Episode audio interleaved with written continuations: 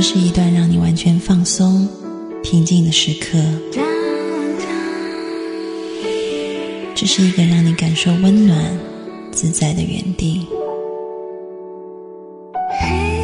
在当下，在这里，你可以真诚的面对自己。我是你的心灵守护者，我是安安老师。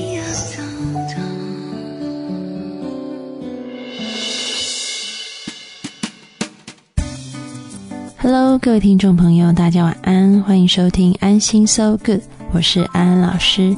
又到了每个周末夜晚和各位听众朋友在空中相会的时间了。在今天节目的一开始呢，安安老师要先发布一个讯息，就是安心 So Good 的微信平台现在已经成立了，在上面会有所有安心 So Good 的老师、嘉宾的分享，有文章也有对话，所以很鼓励各位听众朋友去加入我们的微信平台。我们的微信公众号是“安心 So Good” 的拼音 A N X I N S O U L G O O D。安老师再重复一次哦，A N X I N S O U L G O O D。只要搜寻这个微信公众号，就可以加入我们的平台，一起来加入“安心 So Good” 的大家庭吧。那么今天我们要讨论什么样的主题呢？安老师这一阵子收到很多听众朋友的来信啊，这些来信通常都是说：“啊，安老师，我好苦啊，嗯，我发生了什么什么样悲惨的事情。”嗯，有些人可能没有发生悲惨的事情，但是他就说我莫名其妙的就觉得好苦啊，活着好辛苦，活着好不开心，然后觉得世界都很黑暗。你真的问他为什么？他说他也不知道啊。但是呢，我们可以反观一些例子啊。嗯，上个礼拜安安老师参加了一个记者发表会，它是一本新书的发布会。那么这本新书里面说了很多这些在生命当中看似遇到重重的障碍，但是他们仍然很努力的去克服这些障碍，然后活出自己人生意义的这一些。我们称为生命斗士的故事啊，看了真的让人非常的感动。他们有些人是因病缠身，有些人是天生身体就有缺陷的，但是他们都活得很精彩、很开心、很快乐。嗯，我还记得安安老师跟其中的一个生命斗士，我们聊了一下，然后在那短短的几分钟里面，安安老师被他逗得真的哈哈大笑，讲话非常的幽默，然后。用一个很快乐、很开心的态度在看身边所有的人事物，然后另外一个这个生命斗士呢，他其实是没有手的，但是他用他的脚，然后还有他这个脸上面丰富的表情，他可以成为一个很出色的舞蹈家。这些人都丝毫不避讳的拿自己这个生命当中的受苦跟缺陷。啊，他甚至就是很幽默的看待，甚至可以调侃自己。那么相较之下，这些写信给安安老师说自己过得很辛苦、很痛苦，甚至觉得活着没有什么意思的这一些听众朋友们，我相信百分之九十九点九的生活条件也好，或自己身体的条件也好，绝对都是远远的比。安安老师刚刚说的这个，在记者会上发表的这一些朋友来的要优异许多的，遭受的困难也是少很多的，但是两相较之下，却有截然不同的生命态度，这到底是为什么呢？或者说，我们可以学习到什么，来帮助我们用一个更积极、更正面的态度来面对我们的人生？这个就是我们今天想要讨论的主题。其实呢，安安老师发现最重要的一个差别，就是在于，如果你觉得生命是受苦的，那是因为你对生命里发生的一切事情，都采取一个对抗的态度。也就是说，你没有真正的去接受你的生命所要发生的事情。其实，我们每个人都一定会对我们自己的生命有很多的期待。和梦想，我们会期待我们的生命应该是怎么样子的。但是呢，一句话说的这个很好，叫做“天常常不从人愿”，人生不如意的事是十之八九，所以常常生命并不在我们所规划或者是我们所期待的轨道上面，生命自己会转弯，也会自己找出路。所以，当生命转弯，或者是它不按照我们期待的方向行进的时候，我们的受苦就来临了。但是呢，要解除这个受苦的魔咒，只有一个，就是我们能够全然的接受生命会转弯，生命也会自己找到出路。其实很简单的，就是你有没有真正的活出你自己。一个能够真正活出自己的人，他是很乐意去全然拥抱自己的生命，无论这个生命长得是不是他想要的样子，他都乐意全然的去接受这个生命。然后，当他愿意接受的时候，你就发现那个生命自己的力量就来了，这个力量就会促使你愿意站起来，去转化、去改变你的现况。就像我们刚刚提到的生命斗士一样，他们的身体有残缺，或者是他们患了非常严重的疾病，这样子的境况，他们仍然去接受、去面对，以后这个内在就长出很多的力量来，帮助他们用一个乐观的心态看待自己，然后他们就觉得，即便啊，我是一个病残的身体，我仍然可以去做很多事情。我可以去帮助别人，我可以去演讲，我可以画画，甚至我可以跳出美丽的舞蹈。那么，对比一下这些人，想想我们自己的情况，特别是那些常常觉得自己很受苦的人，其实我们是在做相反的事情，我们并没有真正的活出我们自己。当生命不尽人意，就是不如你的意的时候，当这个生命没有照着你的轨迹走，你规划的蓝图走的时候，你就觉得这个不是我想要的，所以我不愿意接受这些。你的内在是一个对抗的，这个对抗会造成什么呢？第一个，因为你没有办法接受自己，这个对抗成为一种防卫，这个对抗就带来受苦的感觉，你会觉得好辛苦啊。第二个是对抗会让自己没有力气，这个听起来是很奇怪的啊。我们刚刚前面讲到，接受了才会生出力量，要先软才会硬起来，要先柔才能刚强。但是你一开始是对抗的，受苦是来自于对抗，你是用一个很硬的壳在那里对抗着这个，我不愿意这样，我不想要这样，你一直没有办法放松的来接受。当你没有办法放松的时候，你的内在是紧绷的，你就生不出力量来。你的内在就是一个很虚的。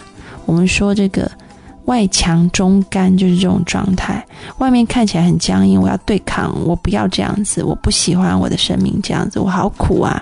你做很多很多的挣扎跟对抗，但是你的内在没有力量，所以你会觉得好苦啊！我任由命运的摆布。但事实上，不要忘记，没有命运能够摆布你，只有你能摆布你自己。所以很重要的是，怎么样子来活出自己，接受你自己的生命，接受你在生命里面发生所有的可能。安老师看过太多的例子，真的都叫做化危机为转机。当危机来临的时候，通常我们的生命就会。面临到一个转泪点，它是要往上腾飞，还是往下沉沦？危机绝对是那个转泪点所在。所以，在这个这么重要的转泪点，千万记得一件事情：接受它，接受这个危机的出现，感谢这个危机的出现，放开心胸，轻松的拥抱这个危机。听起来好像很不可思议，因为人的本性就是很紧张的。会反抗的，会对抗的，或者是我们会想要逃避。但是，我们如果按照人的本能的想法来想的话，那么危机就会以它本来的面貌出现了。但是，我们要超越这一切。我们的超越就是，当我们把危机看成转机，当我们用一个放松的心情来面对我们生命中要往上腾飞的可能性。当我们用一个感恩的心来看待这个可能性的时候，你会发现一切都变得不再一样。你将会生出无比的力量来，然后你就会发现，哇，原来一念之转，我的生命从此超越，从此不同。我们先进一首歌，待会回来心灵宵夜，Olivia 的《海枯石烂》。这几天你在哪个城市？天气一定晴朗，因为你就是个太阳。有空想念我的话，就上线来说晚安，让梦里星光灿烂。别再担心我什么了，别把我宠坏，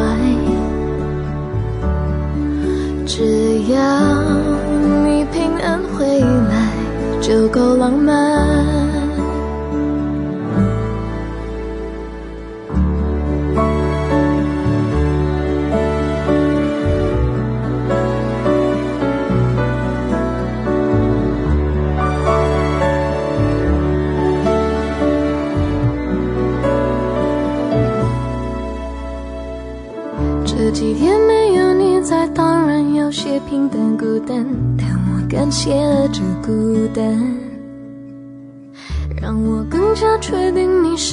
缺少的那一半，完成我的那一半。不怕明天的世界会变成怎样，每天看见你笑脸，我就心安。不管外面的世界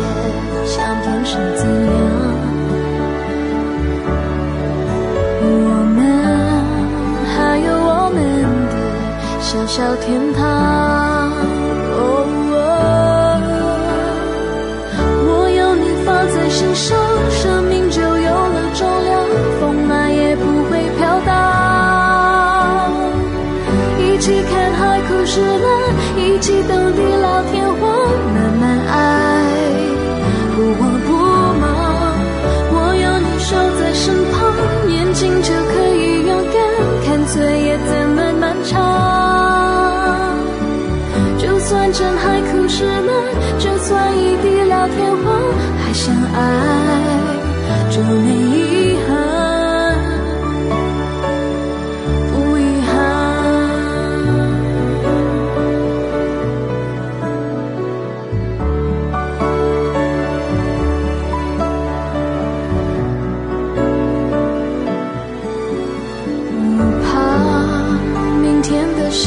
会变成怎样？每天看见你笑脸我就心安。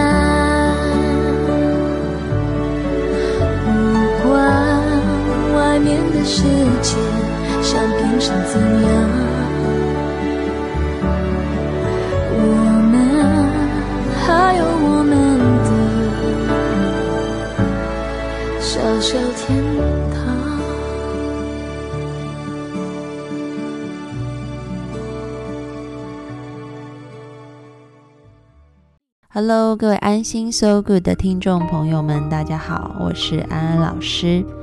对于大家来说，有福利喽！常常安安老师收到很多听众朋友的要求，说安安老师一周听一次安心 So Good 真的不够过瘾，能不能更新的速度快一点？那么现在这个梦想成真了。最近我和荔枝 FM 合作，全新推出了一档独家的重磅节目。心安理得，你只要打开荔枝 FM 的搜索框，输入安安老师或者是心安理得，就可以进入心安理得的官方播客 FM 一七七六零六二。心安理得会在每周三和每周六播出，所以现在一个礼拜可以听到安安老师三档节目了。就是心安理得两次，还有一次的安心 So Good。心安理得的风格跟安心 So Good 不太一样。安安老师在心安理得里面会用一种更有趣、活泼的方式来介绍心理学的科普知识，并且用这些科普知识来解释日常生活中的现象。我想跟大家一起约定，每周三和周六，我们一起在心安理得里面相会。订阅励志 FM 一七七六零六二，记得在新节目的评论框里给我留言哦。这些留言可以是你听完节目的感想，或者是你有任何的问题，也可以在留言里面提出来。经过挑选以后，你的留言也许就会成为节目的讨论主题。二零一六的一开年，我们就遭遇这么严寒的冬天，但是安安老师的声音会一直伴随着大家。希望我传递的知识和能量。能够为你们带来一些温暖和爱，无论是在安心 So Good 里，或者是在心安理得里，这样的温暖和爱会一直持续下去。别忘记我们的约定哦，心安理得见。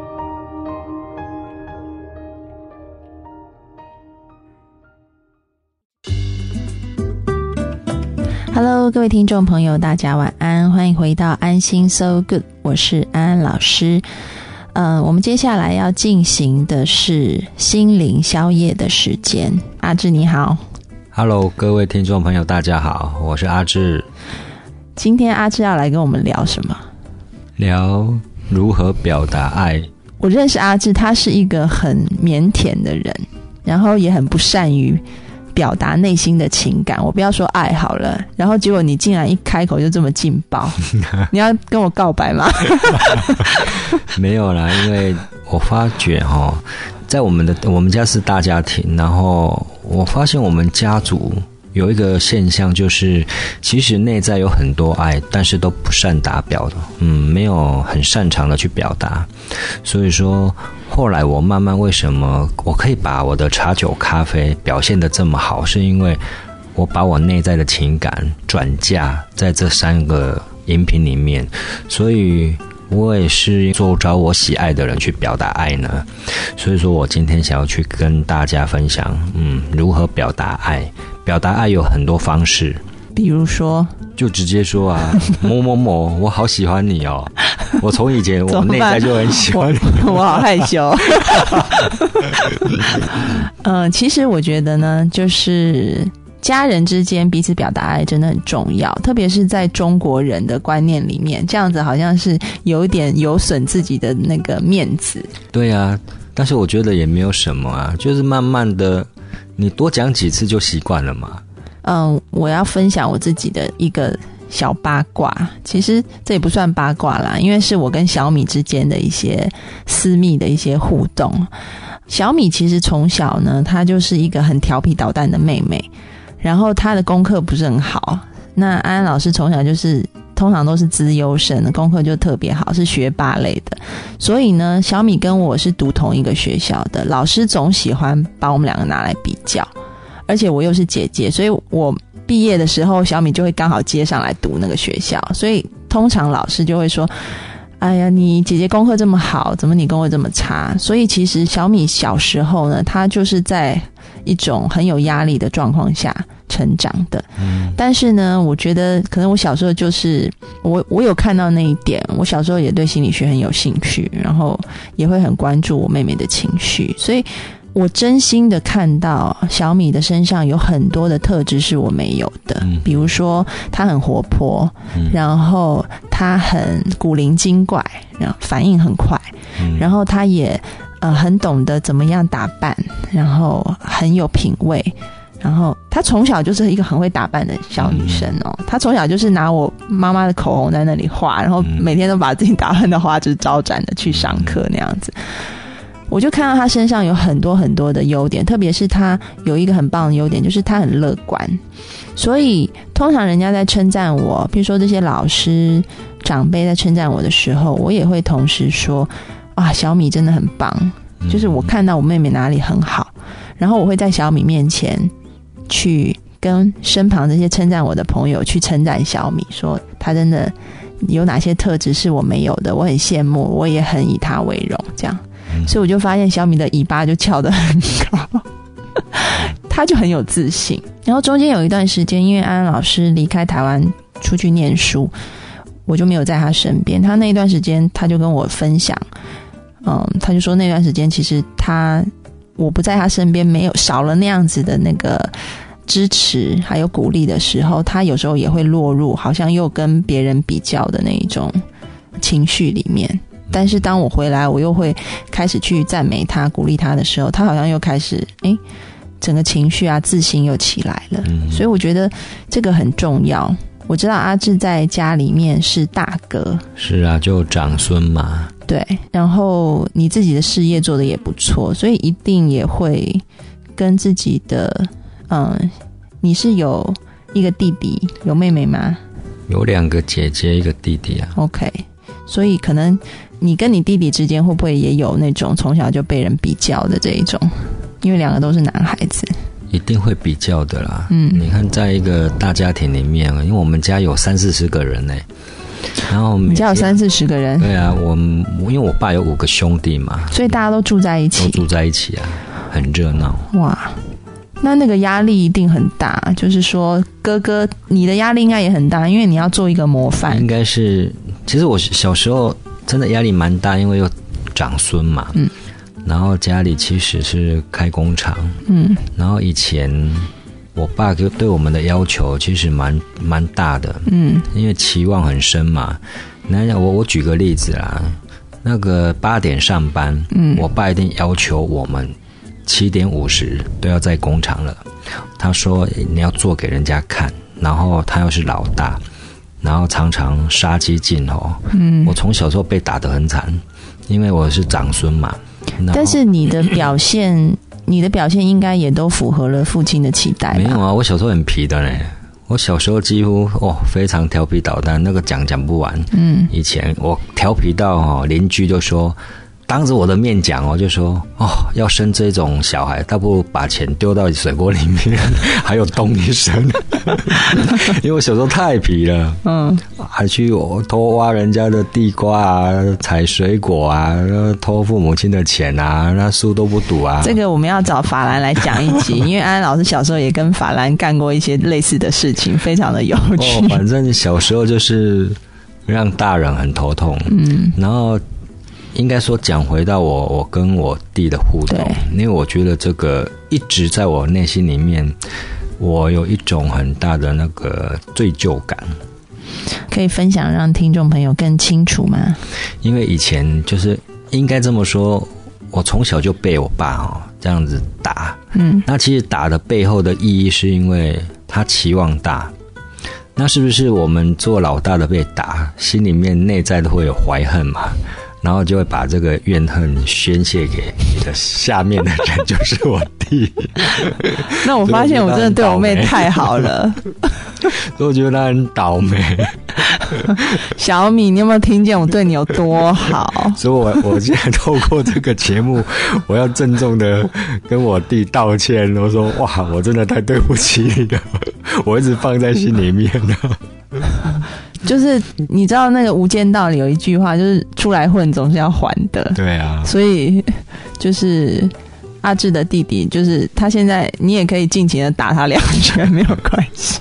没有，其实我的内在一直都很以拥有我这个弟弟为傲了，因为我觉得他也蛮孝顺的。嗯，然后我讲什么话他都会听。嗯。然后我们家里很奇怪，从小就是我们两个男的在打扫，我两个姐姐超好命的。你看，只要家里面哦看到脏东西，我我爸不是叫我，就是叫我弟去去打扫整理。嗯哼。所以说，从小时候我发现，就是说他很他也蛮压抑的。嗯。但是我相信他心里面一定很干掉我的。干掉的意思就是台语，就是说。怎么怎么解释？跟内地的听众朋友，就是那个蛮真，就是就是在心里面有很多圈圈叉叉。对啊，对啊，对对对，就是很多不爽不满啊，压抑在心里面，只是说敢怒不敢言而已啊。嗯，那你觉得感觉得出来啊？那你觉得弟弟他个人的优点有哪一些？他优点很多耶。嗯嗯，我觉得他很风趣啊。嗯，只要有他在的地方，他就会耍宝。嗯，哎呀，让大家都会很放松啊。然后他也蛮有义气的，嗯，也责任感也蛮大的，嗯，对啊。那你有在他面前称赞过他这些吗？很少，应该是有一次，因为他娶了老婆嘛，嗯，然后我觉得他娶这个老婆也真的很棒。我曾经跟他讲说，那个陈，因为我弟叫陈阳敏，我说陈阳敏，你这一辈子做最棒的一件事情就是娶到这个老婆。我觉得要是我听到这句话，我并不会觉得很高兴。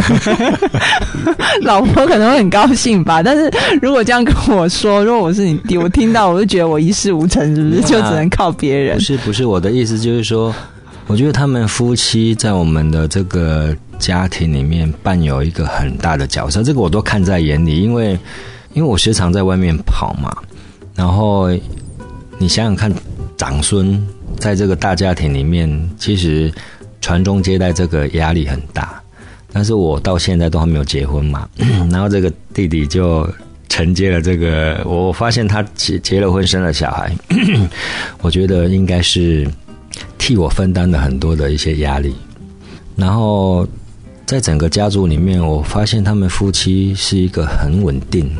我我感我看在眼里，就是说，我们这个家族，因为他们夫妻，然后稳定了这个整个家族的和谐，这个真的很不容易。其实我听到，我刚刚自己在梳理一下阿志老师讲的话，因为他可能不是很善于表达的人，但是我可以从你的话语里面听出来，就是其实你很欣赏弟弟他的一些很棒的特质。另外一部分，其实你的内在，我不要说罪疚感好了，我我我说，其实我听到有很多的感谢在里面。嗯，是啊，对，但是这些你可能从来就是都没有对他讲过吧对？啊，没有没有跟他讲过，所以说我想说，好，我要用什么方式去表达？所以你现在要开始催泪就对，好，请请告吧也没。有催泪啊，没有啦，就是说我我我是想要跟他讲，就是说，你不要想要跟他讲，嗯你现在就当弟弟就是会听我们的广播，你就直接跟他说因为。我相信很多人啊，不管是家庭也好，外在的亲友也好，都会常对我们两个做比较。但是我觉得真的没有什么好比的，因为你把你的工作做好，你把家庭顾好，我觉得这个就非常棒了。这个没有什么好跟不好，不是说我在外面工作怎么样。老实说，我我自己都觉得，说我一个人这样子奔波都不及你现在来的安定。因为你有家庭小孩在做支撑，我没有啊。其实我也是非常羡慕啊。那我就是因为没有这些，所以说我只好透过我的工作，不断的去填补我的时间嘛。换一个角度来讲，如果今天我有一个小孩，我有一个老婆，我很安定，我相信我也很喜欢待在家里面的。所以说我想要跟我弟说，你真的已经很很棒了，真的不需要说，呃，人家去拿我们去做比较，你有所自卑啊，或者说什么，我觉得没真的没有必要。我觉得你就好好的做好你现在就好了，反正。坦白说，我的就是你的嘛，我也曾经跟你讲过嘛，对不对？你的还是你的啊，但是我的一定是你的，所以我我所拥有的，我相信你都可以共同拥有的。我们只不过在在各自的一个工作领域去奋斗，所以说我希望说，虽然我们不常在一起，但是我相信我们的心都是连在一起的，包含整个家族。所以说我希望说，你好好的去把你的本分做好，不要去想那么多。这个就是我想跟他讲的话。结束了吗？讲完了其实还有很多，我怕我讲不完。没有？因为我看到阿志的那个，虽然你听各位听众朋友可能听他的语气是很平铺直述，然后感觉也是好像呃没有太多的那一个呃情感的起伏在里面，但是我隐约的感受到他的眼角有有闪闪的那个 我已经擦了两次眼泪。对，有那个闪闪的泪光。我想，对于一个男人，特别是中国的男人来说，这样子的表达是很不容易的。我也很欣赏你的勇气。那么，那个也要跟阿志的弟弟说，就是你的哥哥很以你为荣，然后我可以看到在他的身上看到他对你的感谢，然后还有他对你的欣赏，然后希望你们兄弟越来越好。各位听众朋友，当你们听到这一段的时候，真的也给自己一段呃短短的时间去思考一下，就是你还有什么话没有对你亲爱的人说的？因为我们中国人都很就是常常觉得表达好像是一件会让人觉得很害羞的事情，但是其实当你讲出来的时候，你会发现那个爱是流动的。然后那个彼此是非常温暖的，所以真的不要放弃任何的机会去表达你对对方的欣赏、感谢和爱。希望今天的节目结束以后，每个听众朋友都可以跟你所爱的人去表达你们内在的感受。我们今天节目就告尾声了，要跟各位听众朋友说再见喽。等一下，那个 阿志。那个流眼泪流到鼻涕都流出来，吸了很大声。不过我觉得是真情流露。听海丽的《Whisper in a Dream》，下周再见喽，拜拜，拜拜。